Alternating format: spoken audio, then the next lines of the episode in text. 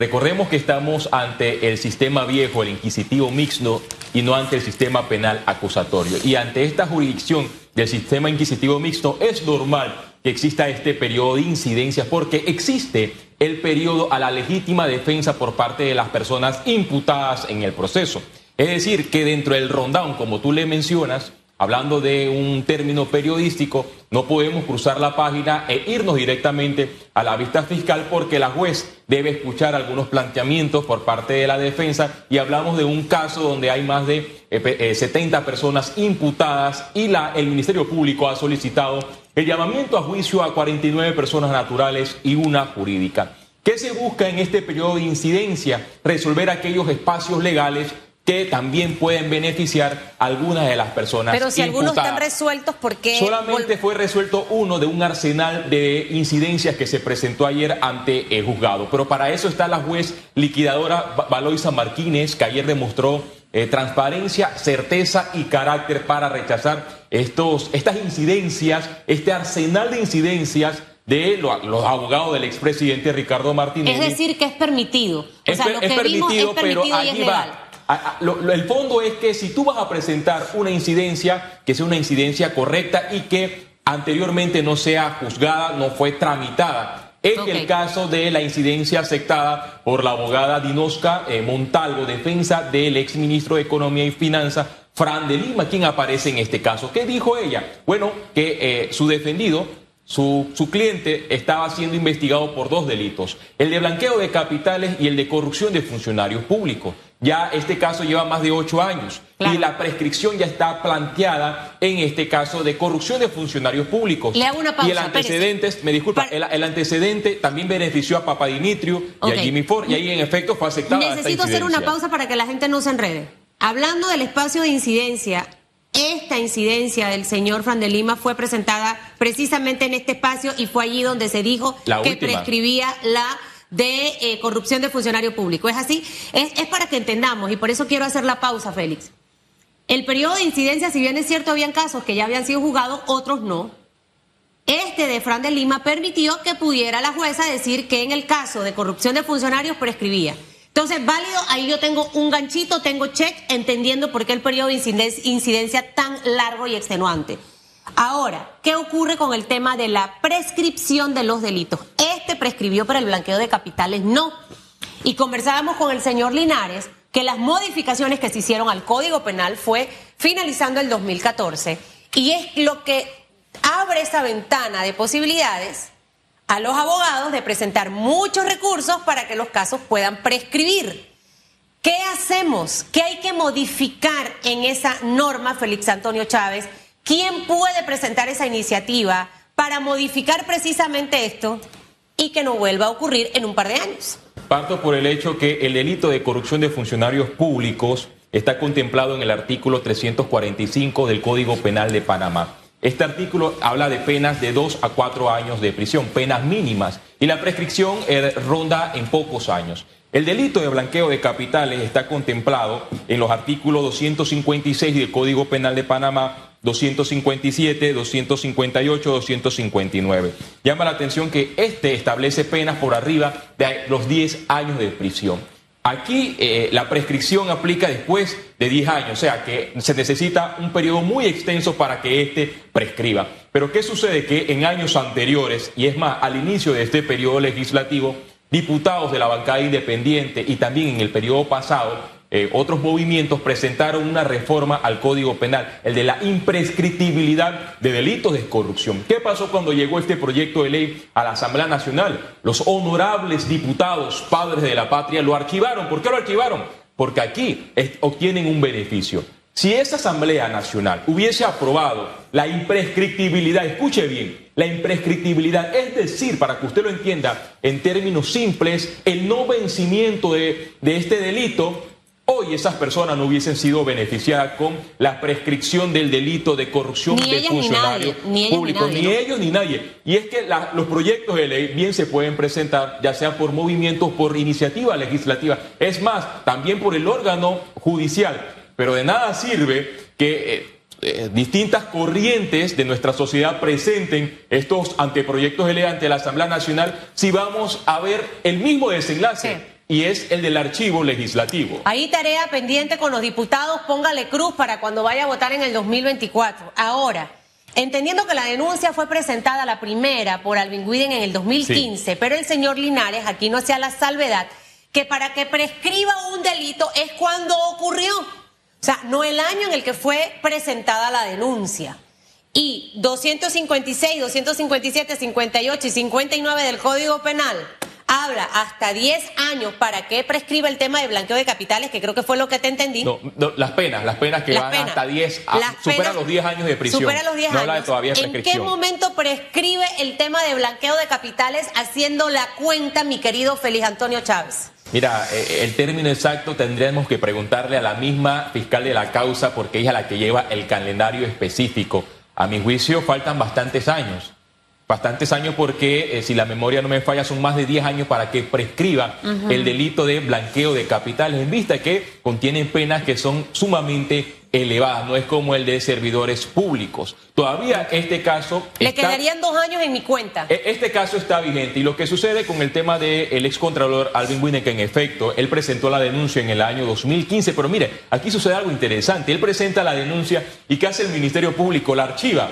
La empresa Odebrecht junto al Departamento de Estado de Estados Unidos llegaron a un acuerdo. Ella confesó un centenar de millones de coimas en varios países de la región, entre ellos Panamá. Y en esta confesión se habló de 59 millones de dólares en coimas en varias administraciones en la República de Panamá. Se reabre entonces esta investigación en el año 2017. Es decir, que si la empresa Odebrecht no hubiese ido al Departamento de Estado de Estados Unidos, aquí, en este caso hubiese sido cerrado. Lo que llama la atención también es que nuestra ley, nuestra jurisdicción penal está hecha para que los corruptos sean más corruptos. Y aquellos que no son corruptos sean corruptos y se beneficien en el transcurso de los años con la corrupción porque no vemos certeza del castigo. Y ahí entran muchas administraciones, o sea, no nada más las que ahorita están, o sea, va a ocurrir exactamente lo mismo con actual. Eh, creo que ahí hay una propuesta, no sé quién la retome pero me gustaría que para eh, quizás el gobierno de Laurentino Cortizo se atreva a presentar modificaciones al Código Penal para precisamente revisar los artículos del 256 al 259 y el 345, que es el, establecido o que habla de la corrupción de funcionarios públicos. La Asamblea también tiene pendiente, Feliz Antonio Chávez, el tema de la propuesta borrador de extinción de dominio. De una manera u otra, de todos los temas que estamos hablando, están alineados. Para que la justicia pueda hacer lo que tiene que hacer. Justicia. ¿Qué ha pasado con esto? ¿Cómo impediría que quienes están hoy en el caso de Brecht eh, eh, facilitaría a la justicia hacer su trabajo si tuviésemos una ley de extinción de dominio? Mira, eh, la ley de extinción de dominio, te soy franco, como periodista que va a diario al órgano legislativo a cubrir los debates, de los diputados de la Asamblea Nacional. Dudo mucho que sea aprobada porque hay mucha resistencia por parte de distintos diputados y no solamente del Partido Oficialista Revolucionario Democrático, sino también de eh, o diputados de la oposición. ¿Qué ha dicho el ministro de Seguridad? Este proyecto de ley, escuchen bien diputados, debe ser aprobado este año, es decir, en esta legislatura. Dudo mucho. Si esta ley de extinción de dominio hubiese existido, quizás el panorama hubiese sido distinto, pero llama la atención que aquí hablamos solamente de delitos de blanqueo de capitales y de corrupción de funcionarios públicos. En el caso de Brecht, ninguna persona imputada está señalada por actos del narcotráfico y es lo que busca perseguir esta iniciativa legislativa que está eh, estancada en la Comisión de Gobierno. Es que aquel eh, ciudadano que esté eh, patrocinado, que sea financiado por la estructura económica del el narcotráfico pueda ser perseguido penalmente con esta nueva jurisdicción de extinción de dominio. Aquí no se va a perseguir a aquel ciudadano que saca un préstamo en cualquier banco, compra una casa con sus ahorros, trabaja de manera transparente para obtener sus bienes. No. Este proyecto de ley busca perseguir a los corruptos, aquellos que están envueltos en el mundo de la criminalidad y del narcotráfico. Porque hay resistencia, porque evidentemente, no sé si recuerdas, cuando llegó el paquete de reformas electorales en la Asamblea Nacional, hubo diputados de distintos partidos políticos que dijeron, miren, nosotros debemos aprobar que las empresas corruptas o aquellos ciudadanos, escuchen bien, condenados por corrupción o por narcotráfico financien las campañas políticas. ¿Por qué? Porque ellos son ciudadanos, ellos son panameños y merecen una segunda oportunidad. Eso nadie me lo dijo. Yo estuve presente en el primer debate en la Asamblea Nacional. es que fue un tema que salió a relucir, pero es para que usted, que nos está viendo y nos escucha, vaya haciendo un análisis profundo de cuál es el verdadero compromiso de quienes tienen en sus manos la potestad de cambiar el rumbo de este país, Félix. Sea, y no lo hemos hecho. Ahora, hoy es la segunda audiencia preliminar, debe arrancar a las nueve, no sé si va a arrancar temprano, hoy nuevamente vamos a tener periodo de incidencia o, qué ocurre en el día de hoy, eh, básicamente. Susan, eh, sí, se espera que esta audiencia sea retomada a las nueve de la mañana en el segundo día. Cabe mencionar que estamos en una fecha alterna. Esta audiencia debió iniciar en el mes de julio, pero en vista que varios abogados defensores presentaron incapacidades médicas y fueron sancionados con multas irrisorias de 100 balboas esta audiencia fue postergada para esta fecha, del 12 de septiembre al 30 de septiembre. ¿Qué se espera hoy? Que se continúe con la lectura de la vista fiscal. Son más de 800 páginas, van casi por 100, imagínense. Este escenario va a continuar. También podría haber un espacio donde la juez liquidadora de causas penales, Valoisa Martínez, mencione aquel sacado de la manda por parte del abogado Alfredo Vallarino con relación a un habeas corpus que buscaba beneficiar a todas las personas imputadas en este proceso. Ayer ella mencionó que sí, fue notificada, pero que no conocía este, esta causa ampliamente. Quizás hoy eh, hable sobre este habeas corpus, pero que lo que sí adelantó es que, y ahí le doy la razón, en este caso Odebrecht, donde hay 80 imputados, y una solicitud por parte del Ministerio eh, Público de llamar a juicio a 49 personas naturales y una jurídica, ninguna de ellas eh, tiene eh, medida de detención, o sea, no están presas estas personas provisionalmente. Es decir, que de nada sirve un habeas corpus de por medio que busque liberar a estas personas cuando en el proceso, según la jueza liquidadora de causas penales, no hay ninguna persona detenida.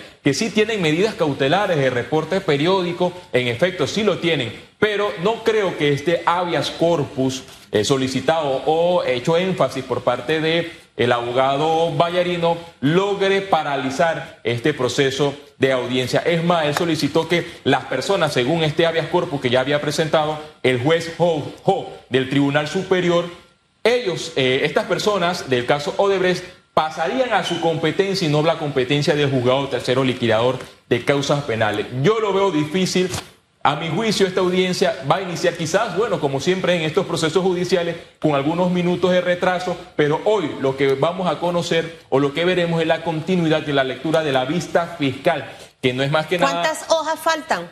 Faltan más de 700 hojas en esta eh, vista fiscal y hablamos de módulos eh, eh, extensos, pero en esta vista fiscal es como una crónica donde el Ministerio Público tiene esa narrativa de cómo esas personas mencionadas en varias administraciones crearon estas sociedades, eh, se beneficiaron de la caja 2 de eh, las coimas de Odebrecht, regaron el dinero, lo ocultaron y buscaron beneficiarse y eliminar esa trazabilidad del dinero que fue encontrado en algunas partes por el Ministerio Público. Se habla de 59 millones de dólares, a mi juicio es más. Hay personas que evidentemente quedaron por fuera de este proceso. Es más, hasta precandidatos presidenciales actuales, personas que buscan llegar a la silla presidencial, en su momento fueron mencionadas por el Ministerio Público, pero se blindaron con el fuero penal electoral y hoy no son investigadas, no son imputadas, no son llamadas a juicio por este caso Odebrecht. Y si actualmente esas mismas personas, que usted la debe conocer,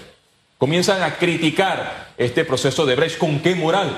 En su momento el Ministerio Público las mencionó en el proceso, pero se blindaron con el fuero penal electoral. Estamos en un país donde la impunidad es lo que prevalece. Susan y esa impunidad es la que nos está haciendo quedar mal ante el mundo.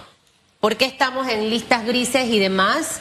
¿Qué es lo que ahorita mismo está revisando la GAFI y otros organismos? El tema de la impunidad. A eso le están prestando atención. Gracias, Félix. Todos los días vamos a tratar de hacer docencia a nuestros televidentes y radioescuchas para que usted vaya tomando un criterio en realidad muy, muy, muy real de lo que representa este caso Odebrecht y otros más que definitivamente han pasado en el olvido, se han engavetado, no ha ocurrido absolutamente nada. Y lo que deseamos como panameños es que después que salga el señor Laurentino Cortizo no tengamos otra nueva temporada de los escándalos de robo en los gobiernos, donde cambian solamente los actores y los personajes. Panamá se merece disfrutar de su riqueza, todos, desde el punto número uno hasta el último punto de la Z en el recorrido de esta S de Panamá. Que no exista esa, esa distribución de la riqueza tan mala que tenemos.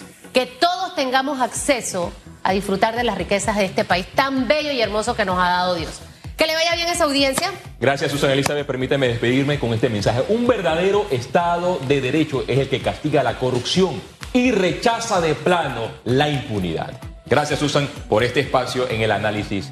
Que le vaya bien en este martes 13. A usted también.